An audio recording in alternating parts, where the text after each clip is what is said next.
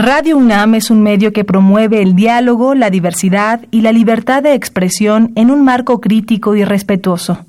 Los comentarios expresados a lo largo de su programación reflejan la opinión de quien los emite, mas no de la radiodifusora.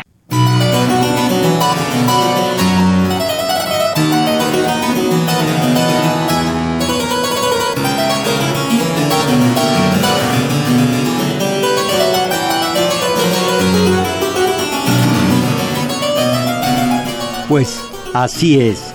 Finalizó prácticamente el proceso electoral del pasado primero de julio con los resultados ya bien conocidos.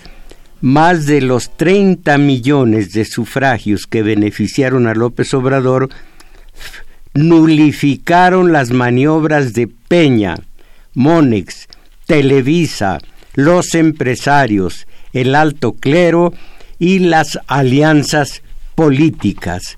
La posible influencia de Washington fue eh, eh, decisiva y sin embargo se logró el resultado que, que querían más de 30 millones de votantes.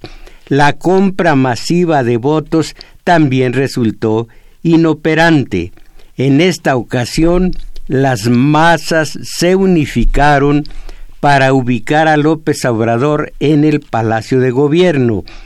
De esta manera, mis valedores, se ha abierto una incógnita descomunal en torno a lo que pueda ocurrir en la feria de las promesas del candidato, ahora presidente, ya presidente, aunque sea electo nada más, que resultó triunfador en una contienda de tres, cuatro candidatos a la presidencia del país, donde el lodo fue la materia prima y las diatribas, las acusaciones, la confrontación ríspida y la rijosa amenaza.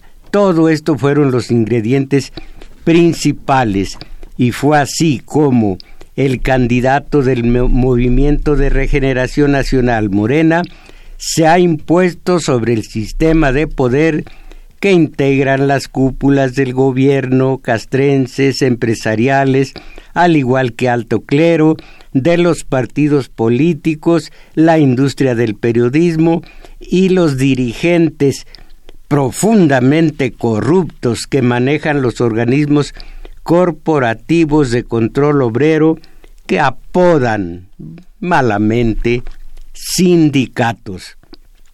El tabasqueño sobrevivió a los adversarios que dieron la cara y a los encubiertos también. El más lamentable de los espectáculos se produce ahora, a estas horas, en esos emasculados que vituperaban a Lopitos el, el loco y al Mesías tropical y ahora caramba con el espinazo elástico y con la ausencia de varonía y de convicciones. Ahora, repito, arrugan los morros y se culimpinan ante el triunfador. Caray, un espectáculo para mí repugnante. Bueno, a lo mejor para todos, esto a reserva de opiniones en contra. Y hablando de opiniones, pues de una vez, ¿qué les parece? Ustedes me llaman, me mandan mensajes y yo los leo y comento algunos, los que sean dignos de comentario y repito, aquí espero sus llamados, sus mensajes en la zona metropolitana pueden ustedes marcar 55 36 89 89. Lada sin costo más allá de la zona metropolitana 01 800 50 52 6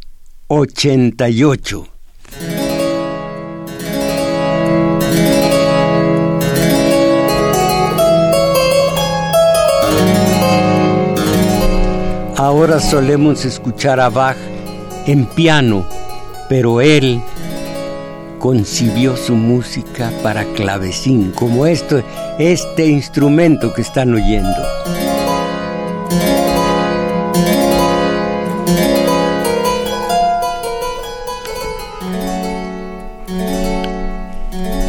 Y ahora dejo para dentro de 8 o 15 días el material que traía preparado para nuestro domingo 7 de este 15 de julio del 2018.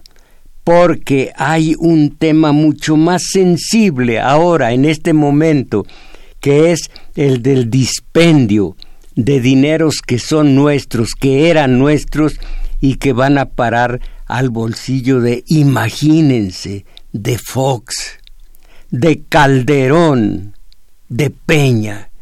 Entonces, lo que ahora se habla al respecto de los dineros públicos, voy a tratarlo según algunos analistas que el día de hoy, hoy se dirigen, eh, comentan este tema escandaloso, el de recortar los dineros, el de la austeridad, sobre todo el tema de las cantidades exorbitantes que se destinan a como pensión de los expresidentes. Miren, dice hoy precisamente Jesús a Cervantes que si la población votó por un cambio de régimen y el poder legislativo provee el marco jurídico bajo el cual gobierna el jefe del Ejecutivo, los legisladores de Morena tratarán de limpiar el Congreso de prácticas indeseadas que lo han anquilosado. Esto comenta Ricardo Monreal, quien se perfila como próximo coordinador de la bancada de ese partido en el Senado. El reto inmediato sostiene, a su vez, esto la diputada morenista electa, ¿cómo se llama? Eh, doctores Dolores Padierna. Esto es lograr un recorte, el reto, un recorte de dos mil millones de pesos para el próximo año. Esa suma, dice Padierna, se reasignará a programas sociales. ¿Qué diferencia si esto resulta ser verdad?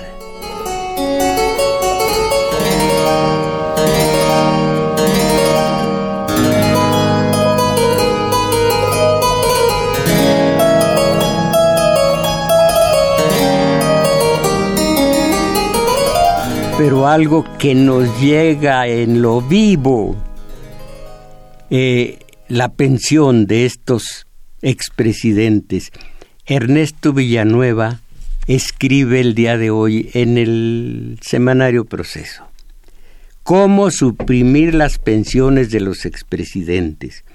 Ni duda cabe que eliminar las pensiones de los expresidentes de la República se ha vuelto un clamor ante la ante la alevoso, perdón, ante lo alevoso de este beneficio que la descubre Hilda eh, Nucci o Hucci y yo que analizamos y desglosamos en los parásitos del poder, cuánto cuesta a los mexicanos mantener los privilegios de los expresidentes. Es una, un libro que eh, eh, editaron, que publicaron Ernesto Villanueva y e Hilda Nucci. Bueno, dice el susodicho Villanueva, en nuestra investigación encontramos que las pensiones de este tipo en México son las más caras del mundo, tanto en números absolutos como porcentuales. Caramba. Sigo leyendo, pero antes un poco de bajo.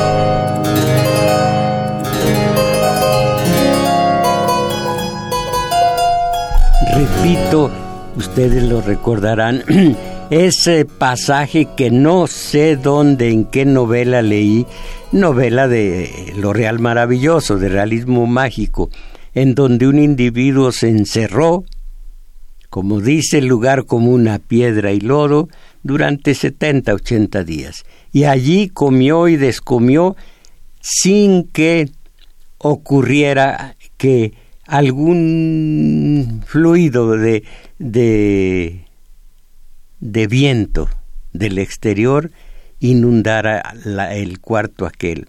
Entonces estaba pestilente, sucio, sin oxígeno, pero el individuo sobrevivió y ni cuenta se daba, o se daba muy poca cuenta de lo apestoso, de lo pestífero que estaba aquel cuarto en donde vivió durante ese tiempo. Alguien desde el exterior abrió una ventana, entró el oxígeno, y válgame la pestilencia que ahora sí se percataba de ella el que había habitado tanto tiempo en la suciedad. Creo que eso nos pasó y eso nos está pasando. A partir del primero 2 de, de julio, cuando supimos que el tabasqueño era el triunfador, de una manera eh, eh, mm, de una manera eh, instintiva empezamos a sentir que había oxígeno, que había un aire renovado, un viento nuevo, y nos dimos cuenta, ya lo sabíamos, pero se necesitaba esta certidumbre, nos dimos cuenta de que habíamos vivido, imagínense nada más, nada más los últimos 18 años, poquito menos de 18 años, en la suciedad, en la rapiña, en la corrupción, en las casas blancas, en las de Metepec, en los terrenos baldíos, agrarios, mm, eh, que no tienen utilidad ninguna, pero que están adentro, se ubican dentro de los clubes de golf. Total, que de tanta sinvergüenzada de los Moreira, de los Borges Hernández, eh, César Duarte, de todos ellos, incluyendo a, Ruiz eh, Esparza del Socavón, una corrupción con impunidad, con desvergüenza delante de todos nosotros y vivíamos, vivíamos, no nos quedaba otra. Ahora parece que entre el aire limpio si yo me equivoco y si algunos de ustedes creyendo lo mismo que yo se equivocan, pues caramba, como para antes yo no oía solo Bach, antes no, no oía nada de Bach. Llegué a oír boleritos cuando yo tenía 30, 35 años y oía una canción que es como para dedicársela a López Obrador. Si si resulta que, que, fue vano, que fue vacío, que fue hueco, hay que cantarle, tú serás mi último fracaso. Pues, ¿qué más?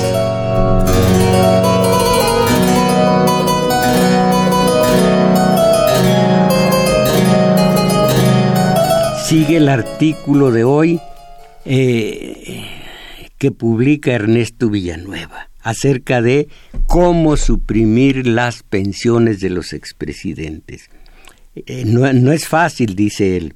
Es necesario, sin embargo, precisar que para llevar a cabo esa necesaria e importante medida, no basta con, comillas, eliminar la partida para las pensiones de los expresidentes, se cierran eh, de la ley anual del presupuesto de egresos de la Federación, como ha sido publicado en los medios de comunicación.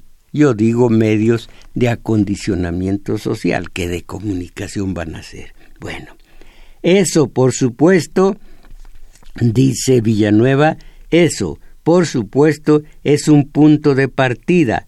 El asunto es mucho más complejo en la partida de referencia solo viene lo relativo a la pensión en estricto sentido, es decir, el equivalente al ingreso del secretario de Hacienda, y aunque el monto es muy alto y si se compara con las pensiones del ISTE, representa muy poco dentro del universo de recursos que destina la sociedad a quienes en nuestro libro hemos llamado, dice él, los parásitos del poder.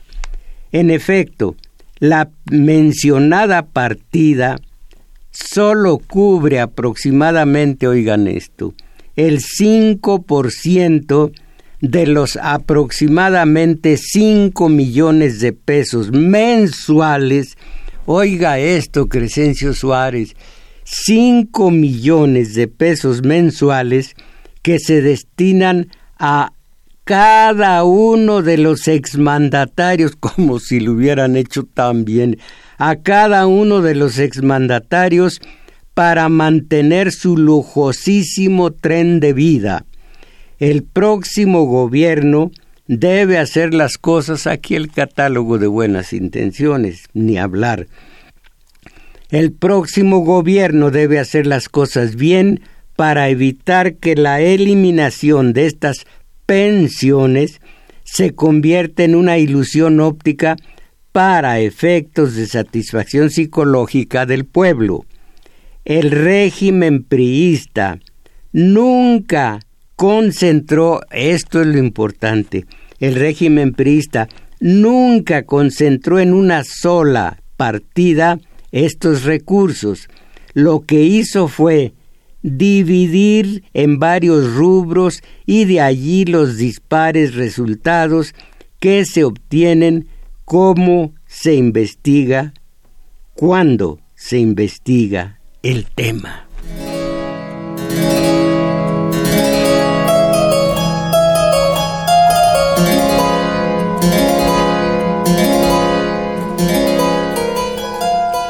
En una sociedad democrática, el total de los recursos erogados deberían estar concentrados. Pero México no ha sido históricamente un Estado de derecho. De esta suerte, si mediante la ley de transparencia alguien busca conocer cuánto dinero se destina a los expresidentes, la respuesta va a ser parcial y se va a limitar más o menos al 5% del total que es señalado, señala Ernesto Villanueva. Por fortuna, el acuerdo que justifica esas pensiones, todo esto entrecomillado, por fortuna el acuerdo que justifica estas pensiones además de caracterizarse por su desaseo jurídico, nunca, y esto es lo bueno, nunca fue publicado en el diario oficial de la Federación, razón por la cual nunca tuvo vida jurídica, es decir, nunca ha sido legal. Por ello mismo, no podrían prosperar ante la justicia federal los eventuales recursos legales que algunos de los expresidentes pudieran iniciar argumentando derechos adquiridos.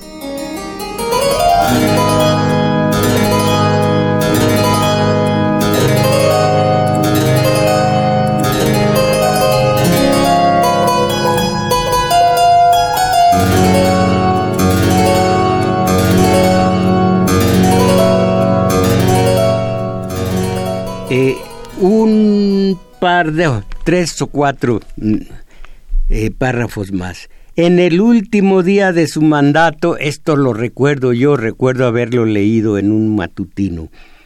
En el último día de su mandato, Felipe Calderón se auto-otorgó un apoyo ilimitado cuando reformó el citado reglamento al despacharse con la cuchara grande, perdonando digo yo el lugar común, eh, de, despachándose con la cuchara grande en lo que ha sido un atraco a la nación en beneficio, caramba, un atraco eh, a la nación revestido de legalidad, pues no sólo se benefició él mismo, sino que hizo lo mismo con su propia familia al disponer que reciba atención especial en el Hospital Central Militar y no en los del ISTE o en los excelentes institutos nacionales de salud con los que cuenta el país y que dependen de la Secretaría del Ramo.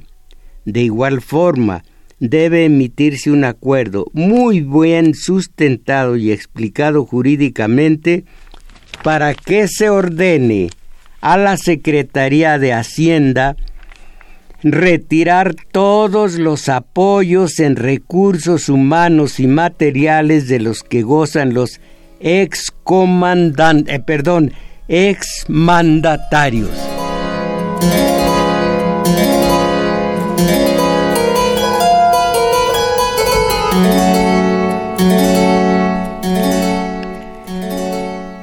Como ahora, perdón, eh, como exponemos con detalle en los parásitos del poder. Bueno, estos actos jurídicos los puede llevar a cabo el presidente de la República sin necesidad de pasar por el Congreso de la Unión. Esto en virtud de que se encuentran en su ámbito de atribuciones, previsto en el artículo 89, fracción primera de la Constitución. Los mexicanos hemos padecido décadas de atraso por parte de los poderes en turno, tanto priistas como panistas, y en el caso del poder ejecutivo, la discrecionalidad, el dispendio y la corrupción han representado bofetadas humillantes contra los ciudadanos que maniobran con sus esto ya está borrado que manio, que mantienen con sueldos de hambre y que conocen la justicia solo de oídas por los discursos de los gobernantes. México no ha tenido presidentes. Caramba, qué bien. Ha tenido cínicos reyesuelos que, como en el caso del panista Vicente Fox, se aferran a los recursos del pueblo como si fueran realmente de ellos, como si en verdad los merecieran. Por fin, parece que ahora sí va a concretarse una decal por las que van de arena en materia de inequidad, dispendio y corrupción. ¿Será? ¿Será? Pues ojalá y a ver si no nos marea el oxígeno limpio, el oxígeno nuevo, el oxígeno que recién, que apenas vamos a respirar y que apenas conocemos, porque se sabe, dicen que el oxígeno marea, a ver si a nosotros nos mantiene incólumes.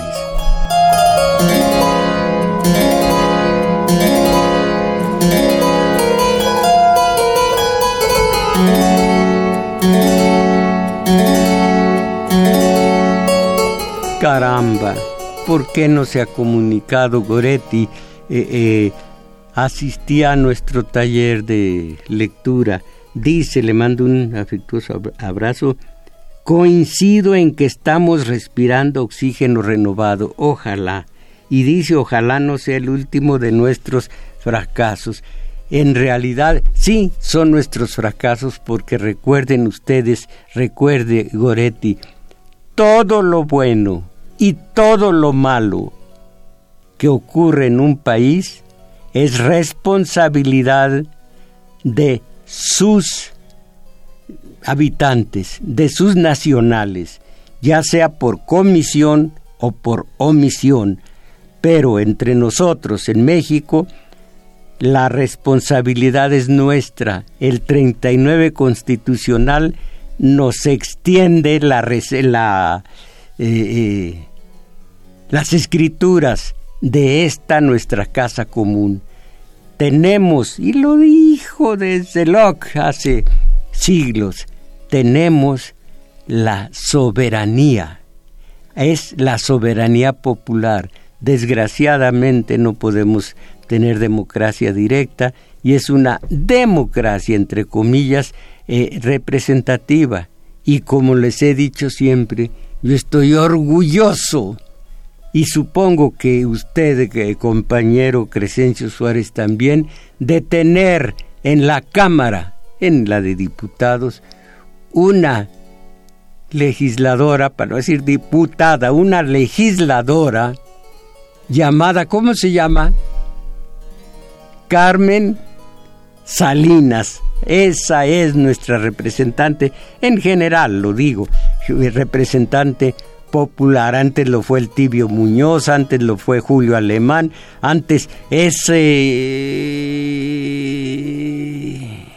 actor que se llama eh, Ignacio López Tarso, antes el mayor que le decían eh, Viento Nocturno, ¿cómo se llamaba la película? No me acuerdo, de ferrocarriles, de hacer eh, vías de ferrocarril, el mayor David Reynoso, en fin, cuánta mediocridad en la Cámara. Pero lo de mediocres es solamente una parte, lo rapaces, y no tanto ellos como estos de acá arriba.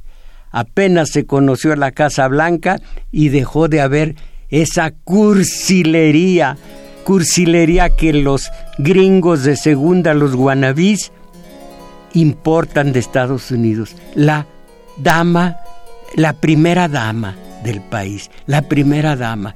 Caramba, no les da vergüenza de prietitos, panzoncitos, eh, eh, porque es nuestra idiosincrasia de mestizos. Y andar pensando en, en, en Disneylandieses no existe la palabra Disneylandieses, antes no torciste la lengua para decirlo. Estar pensando en Disneylandias y estar pensando en lo que nunca serás.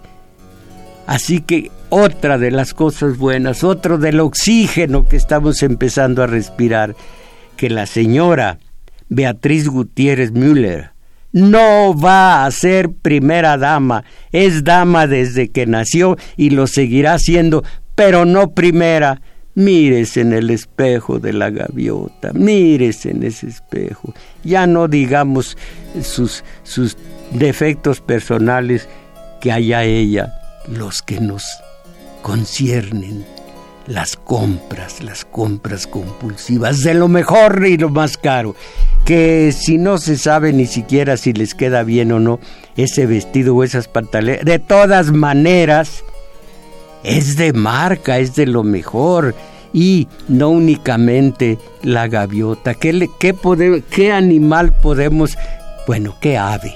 ¿Qué ave puede haber sido nuestra primera dama eh, Marta Sagún, válgame, de vender supositorios en una farmacia de eh, veterinaria en Zamora, Michoacán, supositorios a la medida de los animalitos que, que lo necesitaban, un güey, una vaca, un, un puerquito talachón, cuino, en fin, de eso a aspirar a continuar a un safio vacío, inmerecedor de cualquiera de las de los rincones de los pinos como fue Fox. ¿Qué dice ahora Fox después de que hace tres, cuatro meses veía yo en las redes sociales que decía, no, Lopitos, estás loco, tú no vas a llegar ni me vas a testerear, ni eh, mi pensión, no lopitos. Y los alquilones al servicio de Televisa, eh, el, el Mesías tropical, el populista Mesías tropical y ahora, ah, bueno, es ahora, caramba. Preferible tener hasta que se muera uno y no emascularse de una manera tan dolorosa, cuando se tiene dignidad personal, cuando se tiene hombría.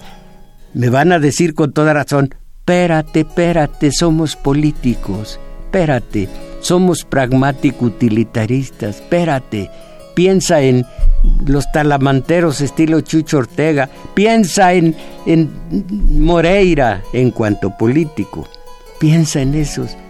Ellos no tienen la las grilletes, el par de grilletes que tienes tú que te dificultan moverte eh, eh, con salero y con arrogancia en el terreno político. Ah, pues sí.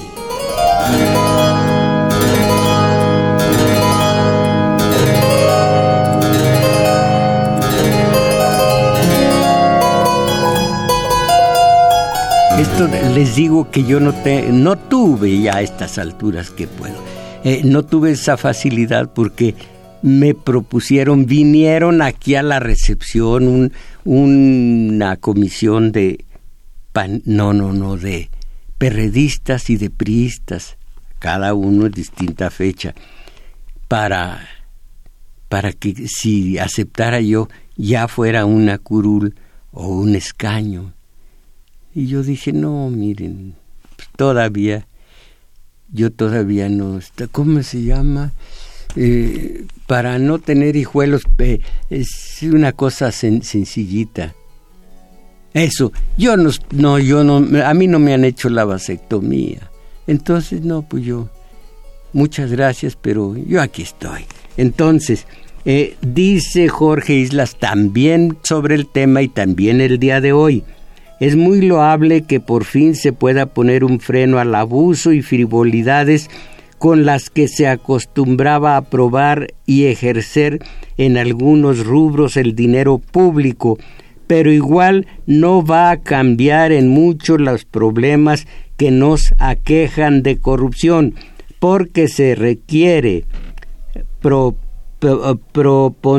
preponderantemente de un sistema institucional y, y procedimental que ejerza mayores controles de supervisión, fiscalización y sanción en donde los fiscales tengan plena autonomía para llevar a cabo sus investigaciones.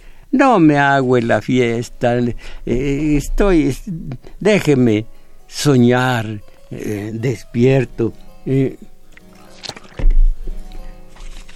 conste que yo a estas alturas de mi edad, yo ya no tengo, nunca he creído en ninguno de los presidentes del país, nunca he creído en el PRI, nunca he creído en los demás, siempre he creído en la gente. Pero pues la gente está clavada, ah, pues hoy hay o hubo fútbol, no me acordaba, eh, eh, ¿Por qué no está usted frente a la computadora, eh, eh, Crescencio Suárez? ¿No es México el que va, eh, está jugando? No. Bueno, entonces finalmente, finalmente, fijar las nuevas reglas para establecer un nuevo sistema de partidos, válgame, un nuevo sistema electoral y la adopción de un nuevo modelo institucional para el ejercicio y control del poder. Eso fue el resultado de 1810, 1857, 1917, de tal manera que si esto ocurre el día de hoy, se habrá llegado a la cuarta república. 1810, nadie habla de 1821, cuando eh, Agustín de Iturbide logró la independencia de México un 27 de septiembre. Miren, en nuestro taller de teoría política estamos, estamos sañudamente estudiando la historia ah, y contrastada con la realidad objetiva del día de hoy. He descubierto, a base de estudio, tengo una biblioteca espléndida, a base de estudio, he descubierto a beneméritos que deberían conocer todos los mexicanos y, aunque eso no vale nada, pero a nivel de símbolo, que tuvieran su nombre, algunas calles, algunas avenidas, algunas, eh, eh, algunos deportivos, algunas clínicas. Ya para qué hablar de Ricardo Flores Magón, ya me he referido a él, hablo ahora de alguien que lo hemos estudiado y precisamente ayer seguimos estudiándolo en el taller de teoría política. Alguien que influyó e influenció a gente de los primitivos sindicatos, de, mutualidades, de eh, sindicatos en germen, de, sobre todo de los, eh, las comunidades indígenas y del zapatismo con Magaña, Gilberto Magaña y, ¿cómo se llama? Ah, otro ideólogo eh, Antonio Díaz eh, Soto y Gama.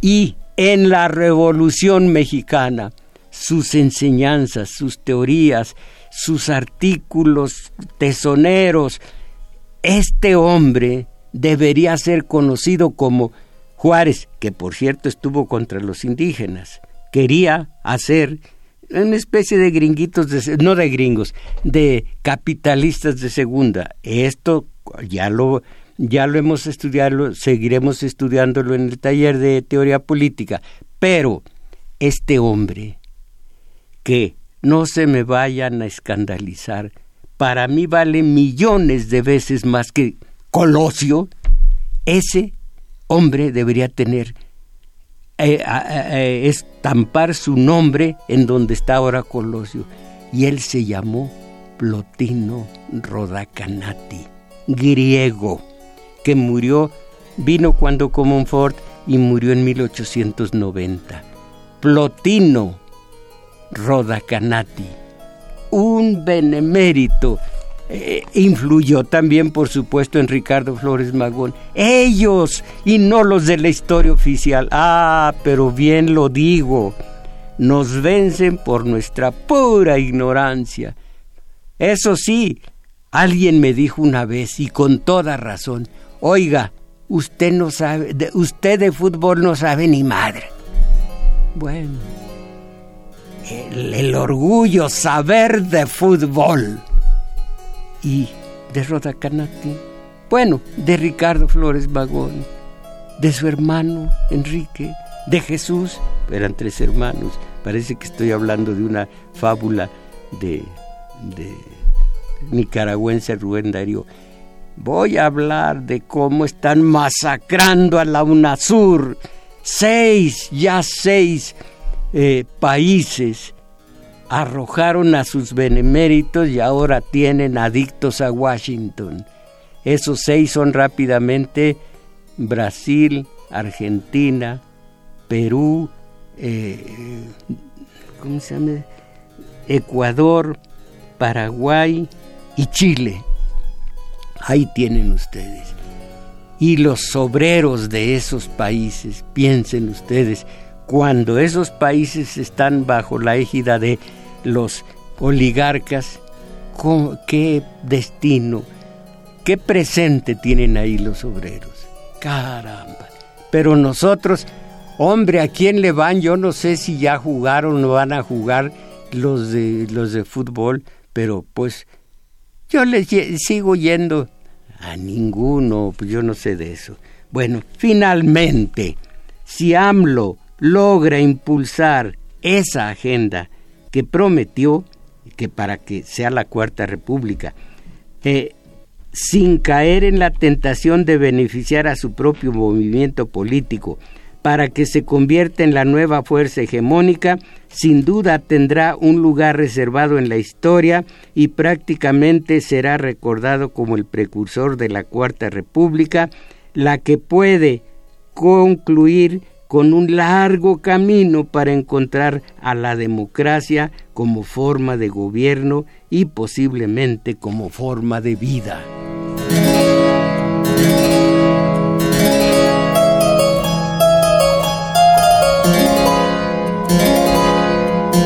Muy rápidamente, lo que nos deja, los saldos que nos deja este sexenio. El salario rinde cada vez, cada vez menos a los mexicanos. Ocho de cada diez así lo ven. Y miren, días de trabajo para llenar el tanque de gasolina. Y si alguien me dice yo no tengo coche, repercute el alza de la gasolina en el, en el ama de casa que va a comprar chimoles, que va a comprar eh, melones, que va a comprar, ¿cómo se llama? ¿Cómo se llama? Una cosita de maíz. ¿Eh? No, elote no. Mire, un... Eh, ahorita le voy a decir. Eso, tlacoyo que va a comprar tlacoyos, influye el alza de la gasolina. Bueno, gas, alza de gasolina para llenar el tanque en Inglaterra un sexto de día. Un sexto de día y ya se llenó el tanque. En Canadá igual un sexto de día. En Estados Unidos un séptimo de día, un poquito más. En Japón un noveno de día. En Francia la cosa está dura. Un día y un tercio. En Rusia, cinco días y medio. En China, casi seis días para llenar el tanque de gasolina. En México se requieren doce días. Pero nosotros tan tranquilos, viendo el, viendo el fútbol. Y rápidamente los salarios, aquí dice supersalarios, eh, los salarios que devengan hasta ahora estos de la alta burocracia política, eh, casi todos del PRI, y que ojalá que Andrés Manuel López Obrador haga algo al respecto. Gobernador del Banco de México, al mes 235 mil y fracción eh, y así sigue. Mire, nada más voy a decir. El siguiente es, gobernador de México, es, ¿cómo dice? Subsecretario de Estado, 239 mil y casi 240 mil al mes.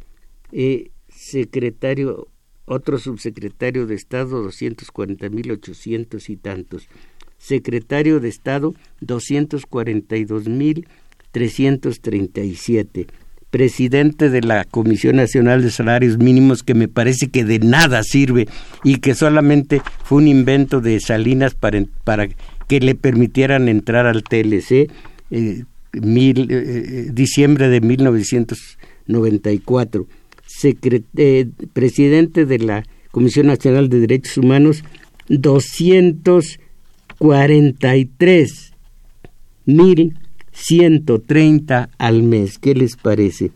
Ahí sigue, sigue. Eh, eh, para leer todos sus mensajes, digo, digo nada más el último. Consejero de la Judicatura, 392.985 pesos al mes. ¿Es o no es un ex oxígeno corrompido el que hemos estado respirando, nada más voy a decir, durante estos 18 últimos años? Mis valedores, esto, sí, esto es México, pero nosotros, ¿quién ganó en el fútbol? Thank you.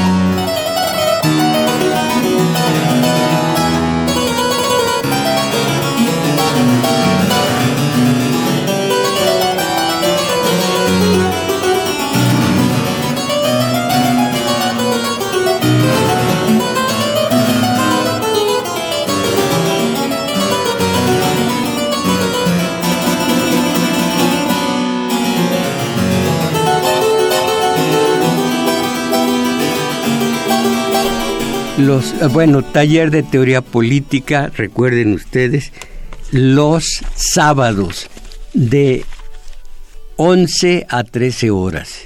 A veces empezamos más tarde, pero la gente se aguanta porque sabe que los que llegan tarde pues son mexicanos, todos son mexicanos. Yo en ese sentido no, estoy 15, 20 minutos antes estudiando lo que voy a decir al rato. Eh, pero ustedes lleguen a las 11, 11 y media, que es cuando empezamos realmente el taller. Taller de teoría política. Sabrán quién es Rodacanati y sabrán que valió la pena conocerlo por tanto bien que hizo al país. Y Moncaleano después, no porque fueran buenas personas, santos, no, sino porque sus acciones en cuanto a la política, o, más bien en cuanto a el, la Casa del Obrero Mundial Moncaleano y muchos rubros eh, abarcó, eh, que abarcó eh, Rodacanati, todo eso hay que saberlo, no nomás de fútbol, no nomás de López Obrador, pero allá ustedes. Sábados de 11 a 13 horas, taller de teoría política en el juglar, situado en Manuel M. Ponce 233, Colonia Guadalupeín. Allí mismo en el juglar, domingos de una a dos y fracción de la tarde, taller de lectura. Algo muy distinto, pero que nos va sacando poco a poco de la mediocridad. Allí en el taller de en el juglar dicen que cuando se viaja en en Metrobús, se bajan en la estación Olivos, se camina rumbo a Revolución, mucho antes, par de cuadras largas apenas, está un parquecito y en uno de los flancos está el juglar. Allí los espero hoy a la una de la tarde. Y los mensajes de ustedes, Mario Díaz, hay que ser derecho, no vicioso y no hipócrita. Andrés Manuel tiene una, tiene una amiguita senadora, ahora alcaldesa en, en mi delegación, que es la señora Sansores, que abusó de nosotros. No, no, no, no, no, que abusó de nuestros impuestos para financiar su campaña política. A usted lo respeto y lo admiro, pero no todo es bendito en esta nueva etapa de México. Un saludo. Por supuesto que sí, estoy diciéndole a ustedes que no creo en los políticos, creo en usted, pero al parecer usted no cree en usted mismo, porque no veo que diga vamos a organizarnos. La gente, la gente, no los políticos.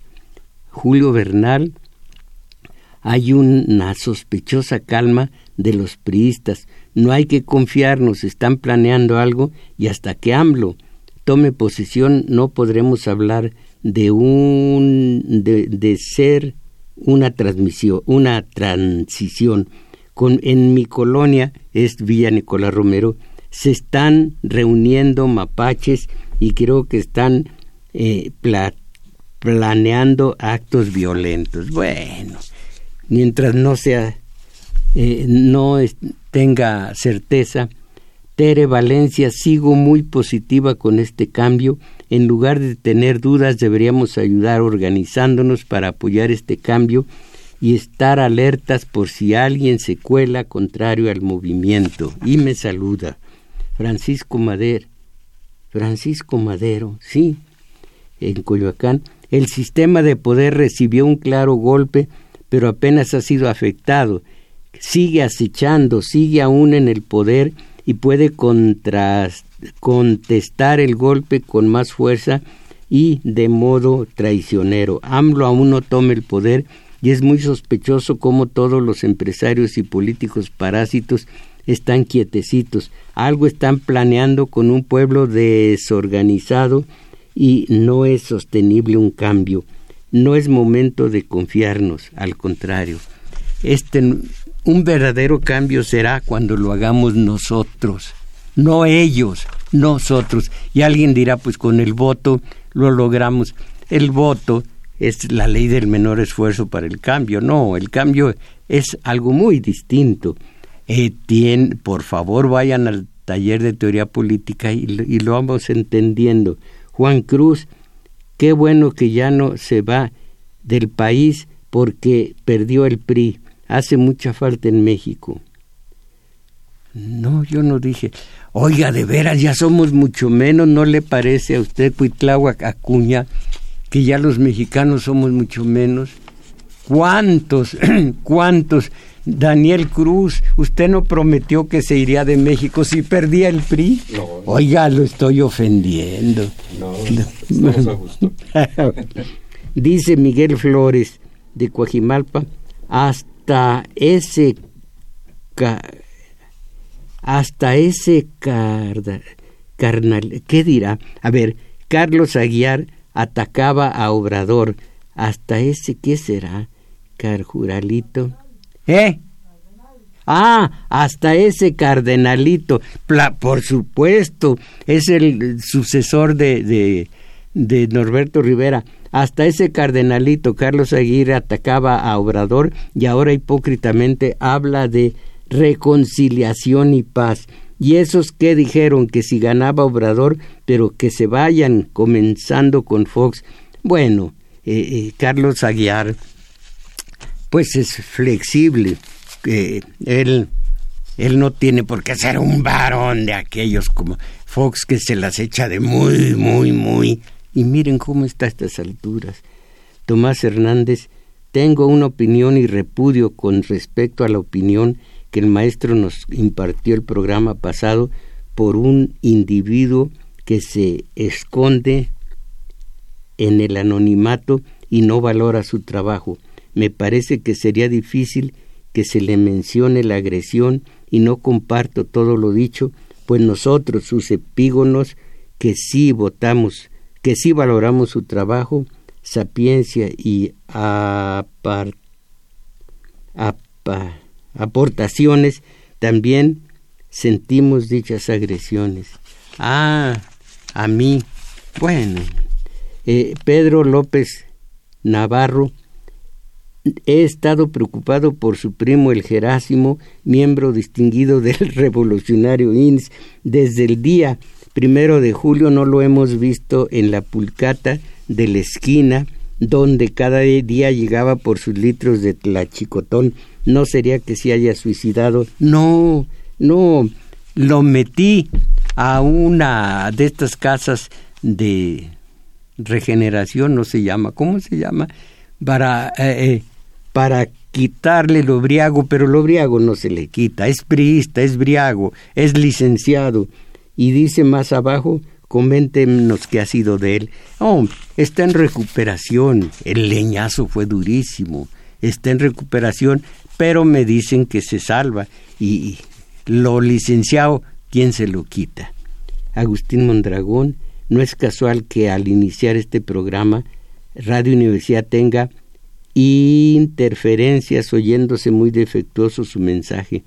Quiero decir que los las urracas del sistema neoliberal y de la Secretaría de Comunicaciones y Transportes no desean que la gente se mentalice y conozca de política con estos poquísimos mensajes que pisan eh, que pasan en la radio. Estamos pendientes y aprendiendo y gracias, dice. A ver, eh, oí un, un, sonido en mi celular de 300 pesos. Eh, dice, nomás el curiosidad. A ver qué dice. Dice eh, maestro, me siento feliz de estar, de escucharlo. Virginia Campos. Se lo agradezco, compañera, compatriota, iba a decir cómo estoy influenciado con la solidaridad compatriotas de Salinas. Norberto Rivas de Pachuca, celebro que haya sido como haya sido, el maestro ya no se fue a Guatemala. Ah, ¿se acuerdan del volcán? ¿No se acuerda alguien cómo se llama el volcán? No, no se acuerdan. No, ni lo voy a decir. Eh, eh, el volcán existe, en la enciclopedia está, en el diccionario está, en la red está, en la internet está. Lo voy a decir nomás al revés. Eh, el volcán se llama Gochín. Al revés. Bueno, eh, dice eh, Goretti. Ah, Goretti, esto ya lo había yo leído. Goretti, por vida suya, hábleme. 56 52 00 26. Tengo una página. Eh, eh, se entra a la página a ver que me diga si es así, que me lo diga en eh, Acuña. En, ¿Cómo se mete a alguien en mi página? Mm, Ah, valedor.org. Bueno, valedor.org y ahí está mi número, ahí están señas de todo tipo, pero no sería nada malo que platicáramos de tantas cosas que pudieran interesarnos. De Naucalpan, Onix, Paredes. Estoy buscando la palabra Rodacanati, pero no aparece en Google. Mire, eh, Rodacanati vino, eh, le voy a decir muy rápidamente, eh, subió al poder después de la revolución de Ayutla, eh, Comonfort, Ignacio Comonfort, y expidió una invitación a los extranjeros, quien, quien, quiera venir a poblar este México que tiene poca gente todavía, se le dará tierra y si quiere se le hará mexicano. Eh, este mm, socialista, pero no socialista a la manera de Marx, sino socialista eh, eh, libertario, no, no autoritario. Este vino ya eh, eh, ya eh, Comonfort estaba en la lucha contra los contra los conservadores que por cierto ganaron el país ganaron la guerra. En apariencia en Naucal en en 1800 diciembre de 1860 en un pueblo del estado de México cómo se llama Mm, bueno, lo, les digo, perdieron, perdió eh, Miguel eh, Miramón, pero se fueron y, y, trajeron a Maximiliano, se fueron a, a, Miramar. Eh, en, bueno, y ellos, los conservadores, son los que hoy manejan este país y Rodacanati que vino eh, eh, trataba de que el obrero nunca se fuera a engranar con el poder porque perdía su libertad, pero había dos cochinos, uno Juan Cano y el otro Epitafio, Epifanio Romero, que primero metieron al incipiente sindicalismo con Juárez Juárez eh, se apergolló el sindicalismo, después con Sebastián Lerdo de Tejada, y de ahí en adelante hasta el día de hoy. El día de ayer, cuando lo CTM con Fidel Velázquez era el verdadero poder en México, ahora ya no vale nada.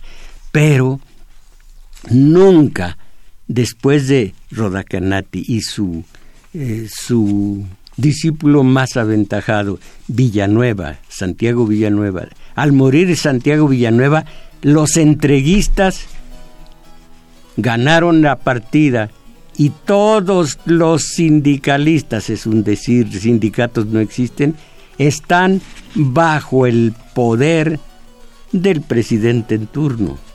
Eh, ah, eh, estoy buscando la palabra. Rodacanati es RH y al final Y. Es RH Rodacanati Y. Y se llama Plotino. Ya, ya, sí, ya. Uy, uy, uy. Eh, perdón, eh, Ricardo Rosano quedó es, es, es muy extenso, muy extenso. Lo leo dentro de ocho días y, y, gracias. No puedo leer ya todos los demás porque se me terminó mi tiempo de vida. No, como que de vida. Mi tiempo de al aire.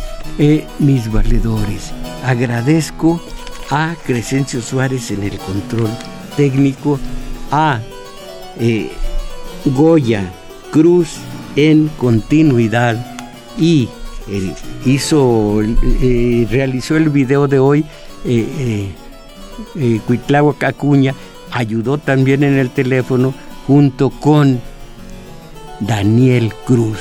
Gracias, mi agradecimiento por su bondad y mis valedores. A salir de esta horrorosa mediocridad o quieren seguir a dos nalgas mirando la tele, ánimo.